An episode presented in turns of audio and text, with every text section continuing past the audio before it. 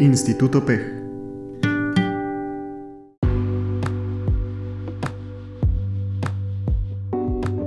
¿Qué tal? Estamos en Instituto PEG, donde conversar es transformar. El día de hoy, Alan Hernández y yo, María Elena Muñoz, queremos compartir con ustedes un tema que nos tiene consternados, lo que sucedió en un colegio privado de Torreón. Para esto están con nosotros los psicólogos Oscar Viu, Patricia Bautista, Israel Andrés Flores, Tessa Rodríguez y Gabriela Jiménez. El tema de hoy es la normalización de la violencia.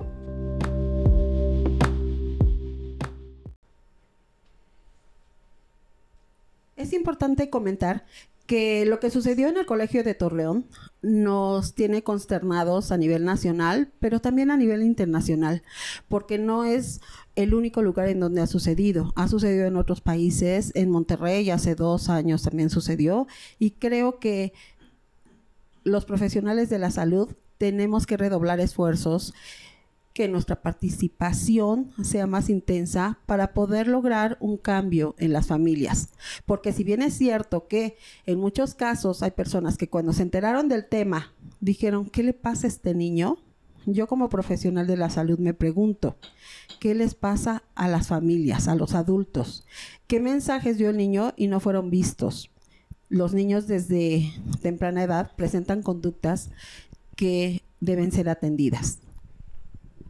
Cierto, Marle. Eh, los podcasts anteriores hemos hablado de la importancia de la familia en cuanto a el trato que se le debe dar al niño, ¿no? Hemos incluso debatido sobre eh, cuándo decirle que no, cuándo aceptar que el niño eh, puede, puede llorar, cuándo aceptar el niño que puede gritar, aceptar en cuanto a sus emociones. Creo que eh, la, las, las, anteriores ocasiones que nos hemos visto, el trabajo del psicólogo ya tiene que, ser más importante. Eh, quiero comenzar con una cita de el libro Psicología de la Normalidad de Halgin, en donde propone una visión biopsicosocial, que es la que a mí me parece como algo, algo con que darle razón a lo que ocurrió con, con el chico en Torreón, donde pues no fue solo un factor, creo que eh, son varios, son tantos, y los que podemos debatir el día de hoy sobre, sobre esto en compañía de grandes colegas, quienes... Eh, nos tratarán de dar un punto de vista más amplio. Eh, es, un, es un tema para psicólogos, creo que desde ahí hay que, hay que tomarlo.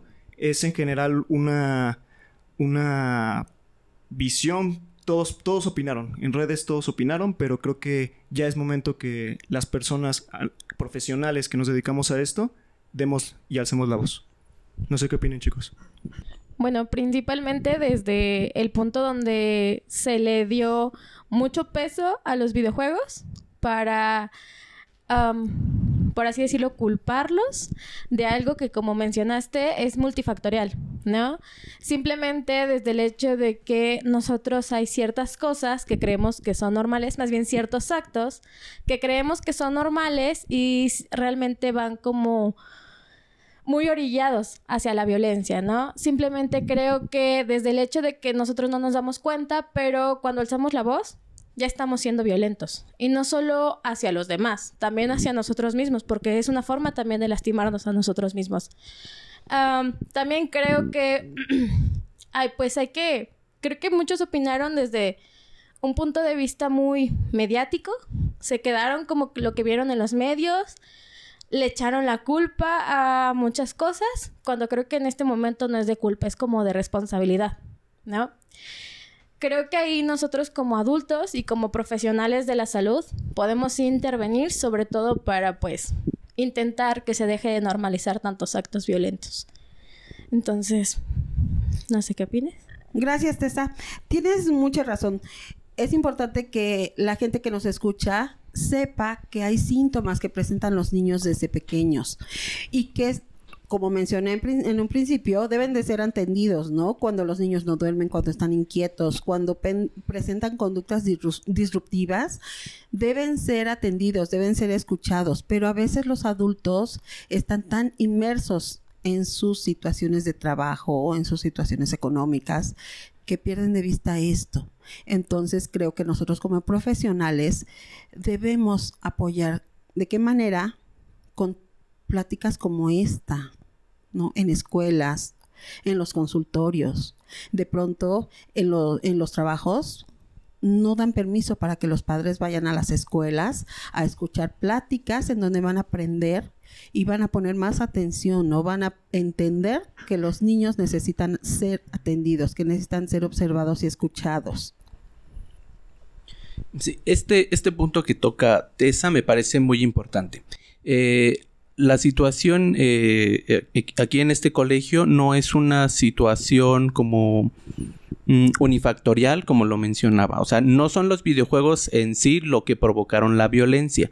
O sea, es una serie de factores lo que han ido provocando que se genere violencia, no solo en ese colegio en específico o en ese niño en específico o en esa ciudad en específica. O sea, es un, sector de la población, eh, pero bueno, lo que digo es, todo ese sector ha recibido cierta influencia de factores que ha orillado a que vaya a la violencia misma dentro de esa parte de, de, en este caso, de nuestro país, ¿no? O sea, en México, bueno, entendemos que eh, la situación en el norte es diferente a la situación en el sur en cuanto a el tipo de... Eh, como al acceso que se tiene, por ejemplo, a las armas, eh, el tipo de, de, o sea, la cercanía que hay hacia nuestro país vecino, Estados Unidos.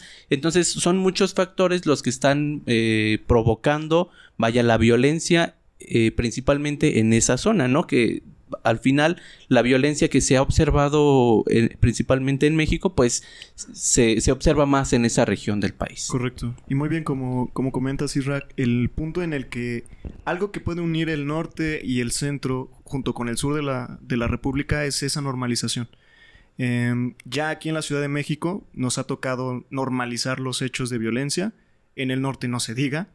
Y en el sur creo que ya la, esta perspectiva de ir a la playa tranquilo, de disfrutar unas vacaciones, ya no es como antes. Ya la compañía de, estar agradable con familia, de, pasártela bien con amigos, ya es más el riesgo de, qué, puede pasar, ¿no? Incluso en las carreteras. Creo que ya la situación en el país se ha llegado a un, a un punto muy, muy vulnerable. No sé qué opinen los demás compañeros. Eh, sí, efectivamente, como comentan pues, los compañeros, eh, yo opino que no se trata de relación causa-efecto. Simplemente son una serie de factores, como ya comentaron. Eh, vivimos en un país en el que la resiliencia es la forma de vivir. Ya no, no se trata de ir como encontrando baches en el camino, sino ya sabemos que hay baches y no nos importa. O bueno, nos importa, pero cada vez menos. ¿No? Normalizamos todo eso que vamos encontrando en el camino porque es la forma de vivir. Ya la resiliencia tiene que ser como día y noche, a todas horas. Gracias, Gaby. hablas de resiliencia. Desafortunadamente, hay niños que, en donde, que vienen de hogares donde no les dan lo necesario para generarla. Creo que ahí es un otro gran tema y entonces también de eso podemos hablar en otro momento porque es un tema muy amplio y muy necesario con en el cual nosotros también estamos inmersos, ¿no? Con la capacitación, con hablar de ese tema para que la gente que nos escucha sepa cómo generarla con sus hijos. De pronto nos vemos involucrados en una familia donde los papás tienen que ir a trabajar, donde los hijos se quedan al cuidado de la tía, del tío, de los abuelos, de la vecina, de la amiga, etcétera. Y los papás se van a trabajar porque quieren darle a los hijos lo que no tuvieron. Y quieren darle y darle a los niños, aunque los niños no pidan. Entonces creo que también ahí se pierde un poquito el foco de la atención a lo importante y el peso tan importante de, de la, la, familia, ¿no? Vivimos, eh, volviendo al, al tema del contexto, no solo en el país, el mundo corre a grandes velocidades y todo el tiempo tenemos que estarnos, este, todo el tiempo tenemos que estar adaptándonos a, este, a esta velocidad a la que va el mundo. Justamente los padres eh, optan por tratar de cubrir las necesidades básicas, las esenciales que para ellos tienen que ver más con lo material. No se revisa tanto lo emocional y eso queda de lado. Entonces los niños van perdiendo esta capacidad de desarrollar las habilidades socioemocionales o de plano no, no, se, no se da la oportunidad de que desarrollen justamente eso. Bueno, pues me parece muy importante todo lo que tú has mencionado, Gaby, porque eh, en, el norte del país se puede pensar que es normal estar inmersos en una cultura donde eh, hay violencia, donde eh, suceden muchas cosas que puede que aquí en el, en el centro del país no sucedan. Y para nosotros eso es normal, que aquí no suceda de esa manera, pero para ellos sí es normal. Entonces, si empezamos a ver las cosas de esta manera, realmente no sabemos si lo que pasó fue fuera de la normalidad o fue, fue dentro de su normalidad. Realmente sería muy difícil poderlo mencionar así y tener una idea clara pero vaya, vamos a ver, si nosotros desde ahorita estamos planteados y somos niños y nos damos cuenta que en nuestra escuela es normal ir, entrar a las 7 de la mañana, salir a las 3 de la tarde y después nos vamos a clase extraescolares, taekwondo, idiomas, eso es normal. Entonces, si después nos vamos a la sierra y nos encontramos a unos niños que caminan tres horas a la escuela y después están cuatro o cinco horas en la escuela, regresan, caminan tres horas y se dedican al campo, eso es normalidad. Entonces, realmente, pues yo parto desde la idea de que el contexto que pasó allí estaba dentro de su normalidad. No sé qué opinen. Eh, bueno, la parte que dices de, de que es, es parte de lo normal o parte de lo cotidiano, pues bueno, en, bueno, yo he vivido 23 años en la frontera de, la ciudad, eh, del país. Y sí, o sea, realmente es, es, lo, que, es lo que se vive. Eh, se, es normal, por ejemplo, en la Ciudad de México hubo unos eh, bloqueos, hubo balaceras, en Tlalpan me parece que fue, cosas que son muy comunes allá en, en el norte. Y, sí, la gente de, la Ciudad de México, de la capital, sí estaba muy como que espantada, muy asombrada y, con ese tipo de cosas. Y bueno, yo dije, ah, pues es algo normal, ¿no? O sea, eh, pensándolo desde justamente ese punto que tocas, la normalidad o de qué es normal o qué no es normal. Y, y sí, o sea, es esta parte, ¿no? Eh, y es como eh, también, no recuerdo, el, el, psicólogo es Stanley etcétera, el psicólogo social que dice que eh, la conducta humana no depende del carácter, sino del, lugar en el que se, se desenvuelve. ¿no? Y es esta parte donde también eh, nosotros eh, como personas vamos a, a, tener cierta conducta o a comportarnos de cierta forma, pues ya sea en el lugar que nos toque estar. ¿no? Entonces, además de todo eso, pues yo creo que es importante eh, ver ciertos puntos donde se pueden prevenir y qué es lo que realmente se puede prevenir. Porque nosotros podemos decirle a los papás, a las familias, a, los que sean, qué hacer o qué no hacer. Y realmente para ellos es como que, pues, no es cierto. O sea, es que tú no sabes lo que se vive acá, ¿no? Entonces, sí es importante también eh, encontrar esa, esa parte donde encontremos una prevención como tal. Ah, bueno, Oscar, ah, creo que mencionaste un punto muy importante, al igual que Patti, normalizar y hacerlo común. Es muy distinto que yo diga, es normal que esto pase, a esto es común. Creo que más bien estamos haciendo comunes algunos actos que no deberían de serlo, ¿no? Porque la violencia no es normal al menos no desde, desde un punto de vista de convivencia, no es normal que nosotros estemos en una situación tan violenta. Pero sí es común, por ejemplo, tú lo mencionas, tú desde tu punto de vista, pues has vivido mucho tiempo con eso, ¿no? Y como lo mencionas, aquí en el centro no se ha vivido con eso. Sin embargo, que tú lo hayas vivido tanto tiempo es algo común para ti, pero no es normal.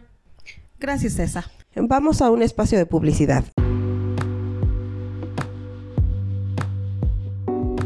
Hola amigos de Conversar es Transformar. Si te interesa atender algún tema con nosotros, puedes encontrarnos en Privada Hoover, número 11, Colonia Independencia, Alcaldía Benito Juárez, o contactarnos al número 55 55 32 77 94, o bien en Facebook como Instituto PEG. Disfruten el contenido. Estamos de vuelta en el segundo bloque de Conversar es Transformar, donde el tema principal ha sido la normalización de la violencia.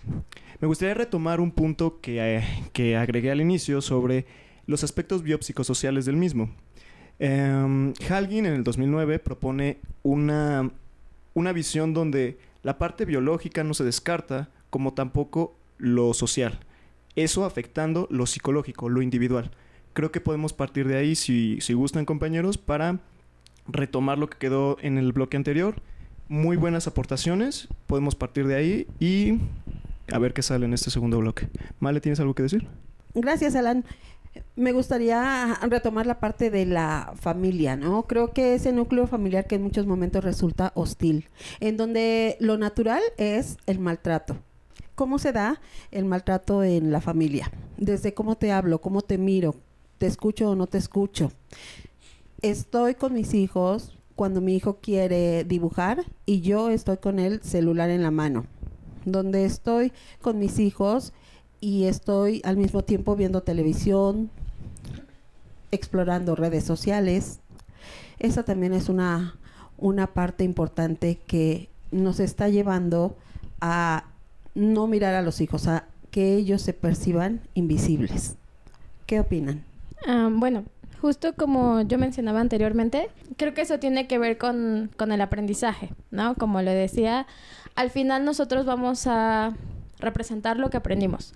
Si nosotros tuvimos padres que no estuvieron ahí, pues al final, ¿cómo vamos a saber nosotros estar si, si no tuvimos ese modelo?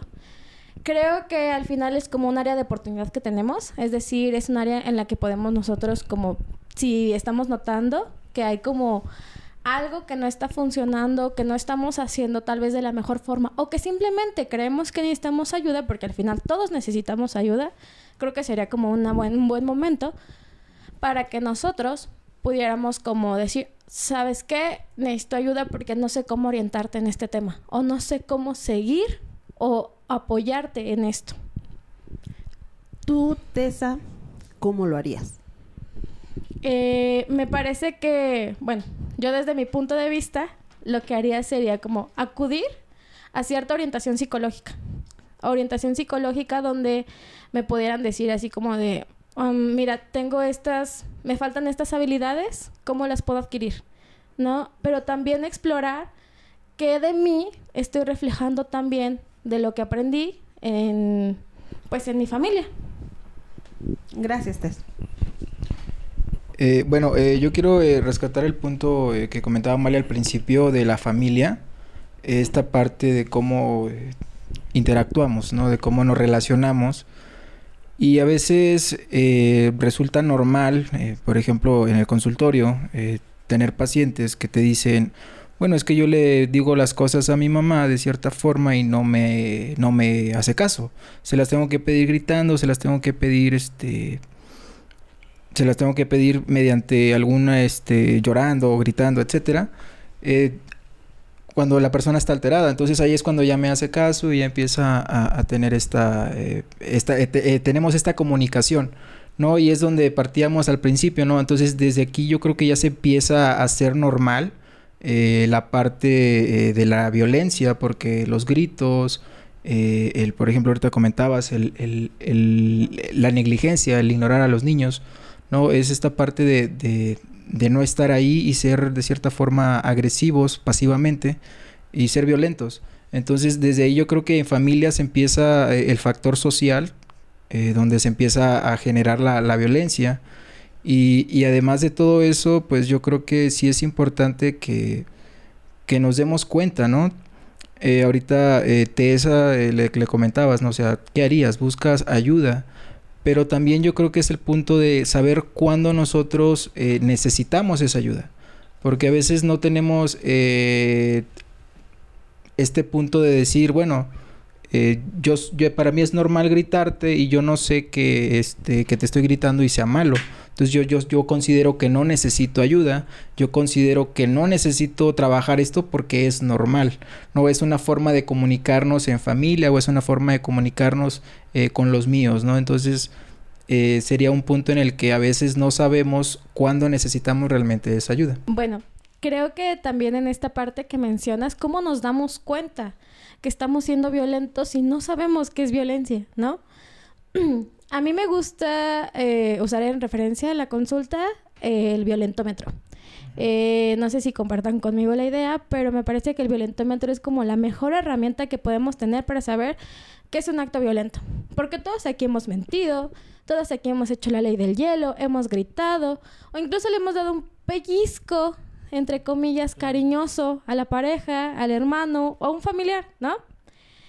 Pero son actos violentos, que si empezamos con un acto violento tan básico como es ignorar o hacer la ley del hielo, al final podemos terminar en el nivel máximo de violencia, que en este violentómetro lo indican como el asesinato, ¿no? Y no puede ser dirigido hacia otras personas, puede incluso ser dirigido hacia mí mismo, es decir, el suicidio, ¿no?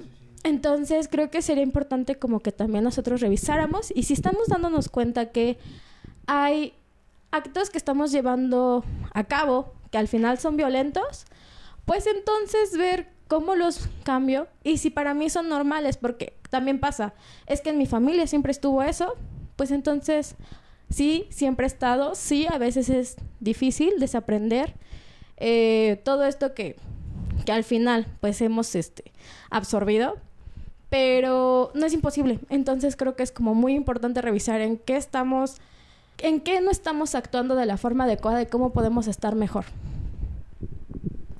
Hablas de un tema que tiene que ver con la sensibilización. Sensibilización de los padres, de los docentes, que en muchos momentos tienen que ver, porque si bien Oscar menciona que cómo se pueden dar cuenta, tú lo dices también, ¿no? Si es algo normal, algo común, donde siempre lo he vivido de esta manera, ¿cómo darme cuenta que puedo hacerme daño y hacer daño a otros. Creo que las escuelas tienen mucho que ver en esto, porque ciertamente ahí es donde muchas veces se identifica. Desafortunadamente también, muchas veces en las escuelas em, pues yo he identificado como esta parte de me vuelvo cómplice. No hablo del tema, no denuncio. Si encuentro a un niño que está golpeado, a un niño que lo agreden en casa, me lo callo entonces creo que desde ahí, escuela y familia, debemos de tomarnos de la mano y caminar juntos, porque los niños son los adultos de futuro y no queremos más niños que se dañen, no queremos más, más niños que maten a sus maestros, que maten a sus compañeros. Hay jóvenes, no adultos, que, que bueno, adultos jóvenes, que han matado, o por lo menos han sido los autores intelectuales de la muerte de sus padres. Hace pocos años se dio el caso de un cineasta y su esposa que murieron y el autor intelectual fue su hijo. Entonces creo que eso es un parricidio y pues queremos cada vez menos niños, menos adultos violentos. Sí, justamente como lo que comentas, Male, algo que a mí me gusta mucho del trabajo que llevamos a cabo aquí en IPEG es el, el trabajo en conjunto con las escuelas y los padres. Porque sí es cierto, en casa es la principal formación y en donde debemos hacer mejoras eh, ya, ¿no? Pero también en las escuelas es importante. A mí me llama mucho la atención que en nuestro país no hay una regularización del, papel del psicólogo en las escuelas. Sería importante, o a mí me parecería importante, que el psicólogo estuviera presente en diferentes niveles escolares, no solamente en la secundaria, cuando ya a lo mejor ciertos problemas llegaron a un nivel de gravedad mayor, ¿no? Eh, también es, va de la mano con el estigma que tiene el ir al psicólogo. Este, si a lo mejor empezáramos como a nivel organizacional a mostrar un poco más nuestro papel en las escuelas, este, tal vez ese estigma se, este, se eliminaría de alguna forma, ¿no? Y eso evitaría o podría actuar como prevención de las situaciones que pasamos hoy en día.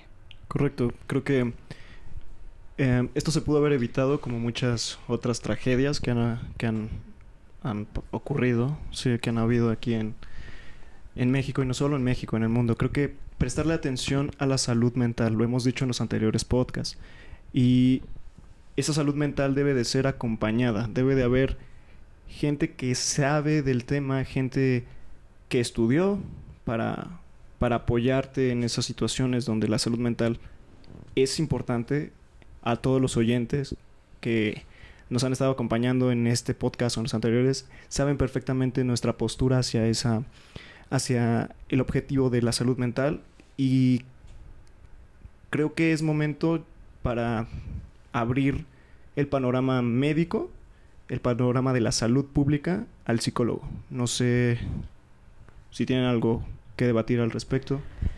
Yo eh, tengo que comentar una parte muy importante que yo les decía hace un momento acerca de la normalización y también el dar por hecho, porque ¿qué pasa? Tenemos unos niños y damos por hecho que van a crecer como plantita, ¿no? Damos por hecho que van a aprender en la escuela, damos por hecho que los valores se los van a dar sus padres o sus abuelos o sus tíos y la vivimos dando por hecho. Como sociedad estamos constantemente dando por hecho y entonces, ¿cómo vamos a saber que no es normal, que ya lo dimos como claro si no sabemos qué es, ¿no? ¿Cómo vamos a saber que no puedo ver si no sé lo que es ver bien? Eso es lo que ha estado pasando últimamente en la sociedad, donde también veo, ¿cómo voy a saber si nunca me han mostrado otro camino? ¿Cómo voy a saber qué hacer si, vaya, ni siquiera sé que tengo algo que tengo que trabajar? También, ¿cómo voy a saber en qué momento hacerlo? Entonces, si nosotros nos ponemos a ver que mientras un niño entra al preescolar o al maternal o a la guardería, nosotros como profesionales, en este caso somos psicólogos, pero en las escuelas, en las guarderías, hay médicos, hay enfermeros, y si cada uno de nosotros tomáramos en serio nuestro trabajo hacia con los niños, podríamos dar por hecho que vamos a tener una sociedad donde no exista la normalización de la violencia. Cierto, Pati. Mencionas temas que son por demás interesantes. Quiero decirles que yo he trabajado en colegio, damos pláticas, damos escuela para padres. eh, Yo decidí darle como nombre Escuela para Madres, Padres y Docentes, porque estoy segura de que uniendo esfuerzos podemos tener mejores resultados. Sin embargo, me he dado cuenta que a los padres se les indica que su hijo presenta alguna situación digna de atender, incluso que es urgente atender, y no lo hacen. Bien, este, bueno, eh, yo quería eh, rescatar eh, dos puntos eh, que han comentado también tú y, y, y, Patti, que es esta parte de la, de la escuela o, o de como familia, que nosotros, de- que como familia de- se debería de inculcar los valores para los niños y que si no la tiene la escuela, pues entonces quién lo, pues quién lo implementa o de dónde voy a tomar este modelo de hacerlo. Eh, Jorge Barudi eh, es uno de los autores eh, españoles, eh, bueno, es, es chileno, radica en España. Eh, él este, es de los pioneros de- del término buenos tratos. Él, él tiene una terminación que se llama parentalidad. Esta parentalidad es, es ejercer el rol paterno eh, sin justamente ser alguien sanguíneo. Entonces, eh, sin ser sanguíneo, nosotros podemos ser estas personas, estos adultos, que podemos eh, pe- empezar a prevenir, que, que podemos empezar a, a hacer eh, lo que el adulto, eh, el papá o la mamá no están haciendo. Por ejemplo, los maestros. En el caso de, esta, eh, de este niño de, de Torreón, eh, la maestra se pudo haber dado cuenta, pudo haber intervenido, pudo haber hecho, no solamente la maestra, los, los demás maestros, los prefectos, etcétera, ¿no? Los directivos. Eh, pero no está viendo esta parte de poner atención a esto. Porque si bien comentas, los papás eh, se les presenta una situación en escuela sobre todo y es, y es este impactante que se centren más en la cuestión educativa, en la cuestión aprendizaje, sumar, restar, que el niño sepa leer, eh, aún siendo niños preescolares. Yo tengo una, una amiga que su niño de tres años va al preescolar y ella muy contenta porque es, ya le están enseñando inglés, ya le están enseñando computación, ya le están enseñando no sé cuánta cosa. Y es algo eh, que, que, preocupa porque un niño de tres años pues debería de jugar, debería de, empezar a, interactuar con sus pares, a respetar límites, etcétera. Pero este tipo de cosas, eh, como igual lo comentaba Gaby, el mundo va muy rápido. Y, y es esta parte de estar eh, en constante competición y también de que el adulto diga, bueno, es que yo no tengo esto, o como a mí me va mal, eh, por ejemplo, eh, yo he buscado trabajos y, y, veo que el inglés es que lo que requieren, entonces yo quiero que mi hijo sepa inglés, para cuando busque trabajo encuentre rápidamente fácil el trabajo. Y son cosas que uno es muy, eh, es muy pensado desde la parte adulta y no se da cuenta que justamente está ejerciendo ciertas, ciertas violencias eh, no tan activas, pero sí muy pasivas, que no se da cuenta. Y, y ya eh, por terminar mi, mi, participación ahorita, eh, también esta parte de, de, la prevención. No somos un, este, no somos un, un país que tenga como tal la prevención a primera instancia. un ejemplo claro, cuando vas al dentista es cuando ya no soportas el dolor de muelas, ya cuando ya de plano, ¿no? O este meme que ponen de la cartulina, ¿no? También que todo lo dejamos al último. Entonces somos una, una cultura que va al final de cuentas hasta el último o hasta llegar al punto donde ya necesitamos hacer algo para poder este, hacer, eh, intervenir. En este caso ya pasó hace tres años, dos años en Monterrey, eh, lo sucedió en Torreón, ya pasó ahora en, en Torreón nuevamente. Eh, yo creo que vamos a esperar a que pasen la escuela de los hijos que nos escuchan para que también se empiecen a preocupar y eso es algo lamentable. O que sucede en la escuela de, de, del, del familiar tal para que podamos hacer ruido o para que podamos empezar a hacer algo. Porque es muy lamentable que suceda esto en niños, en niños que es muy lamentable. O sea, ¿cómo un niño va a traer un arma? ¿Cómo un niño va a tener esta idea de, de querer asesinar o matar al otro? Entonces yo creo que es algo muy eh, preocupante y que debemos de, preocuparnos y sobre todo de prevenir para, para, esta, eh, para que no llegue a más, este, a más casos como estos. Sí, un punto muy interesante. Eh, creo que el tema de, de la violencia, eh, específicamente en este caso con en la escuela, a veces lo hemos abordado desde una perspectiva pues adulta. Y no nos hemos preguntado en verdad qué tiene que estar pasando en la cabeza de un niño o, qué tiene que estar sintiendo un niño para que tenga que recurrir a, eso precisamente que pasó. O sea, qué tiene que sentir un niño para que lo primero que tenga en mente es tomar un arma y disparar, en este caso, e en un colegio. O sea, a veces, como lo menciona Oscar, nos preocupamos porque el niño aprenda, porque el niño aprenda a leer, a sumar, a restar, pero las situaciones eh, en las que se que vive el niño no son bien atendidas o ni siquiera son satisfechas las necesidades mínimas de vaya del niño. Y creo que nosotros como profesionales de la salud tenemos ahí un, un, pendiente mmm, que, que, quizá no tenemos como las herramientas tan fáciles para llegar a, esas situaciones, pero es un punto que tenemos pendiente. Nosotros como profesionales de la salud, nosotros como familia, nosotros como sociedad, es algo que, que, que, que está pendiente eh, eh, en nosotros y es algo que debemos atender con urgencia. Y como dice Oscar, no es algo que, que se tenga que aplazar, es algo que se tenga que hacer ya, ¿no? Eh, creo que esa es una, una señal de alarma que nos está diciendo algo está pasando y entonces tenemos que actuar ya. No tenemos que esperar a que suceda otro, otro evento para poder quizá planear qué podemos hacer, ¿no? Gracias, Israel. Creo que has dicho algo muy cierto. Hoy en día debemos redoblar esfuerzos, unirnos los profesionales de la salud, ayudar, apoyar en las escuelas, invitarlos a que nos acepten para darles pláticas a los papás. Los papás quieren ser buenos padres, pero a veces no saben cómo. Excelente. Ha sido un podcast lleno de información, lleno de controversia tal vez. Eh, no sé a los oyentes qué les haya parecido. Pero es importante tocar el tema, abordarlo eh, desde las personas a quienes nos dedicamos a esto. La visión de un profesional, el punto de vista de un profesional tiene que ser el, el importante. No podemos decir que fue culpa de los videojuegos. Ah, no podemos opinar desde redes sociales. Creo que es momento, rescatando un poco todo, todo lo que se, se, se platicó en el día de hoy, es momento de intervenir como psicólogos, intervenir como profesores, intervenir como maestros, como gente adulta, porque algo le está pasando a la niñez. Eh, y estamos involucrados, efectivamente. Muchas gracias, compañeros. Muchas gracias, Oscar, Patti, Isra, Tess, Gaby, Marley. Como siempre aquí, en nuestros podcasts de, de cada viernes. Gracias a todos ustedes. Gracias, Muchas gracias. Alan. Cuídense.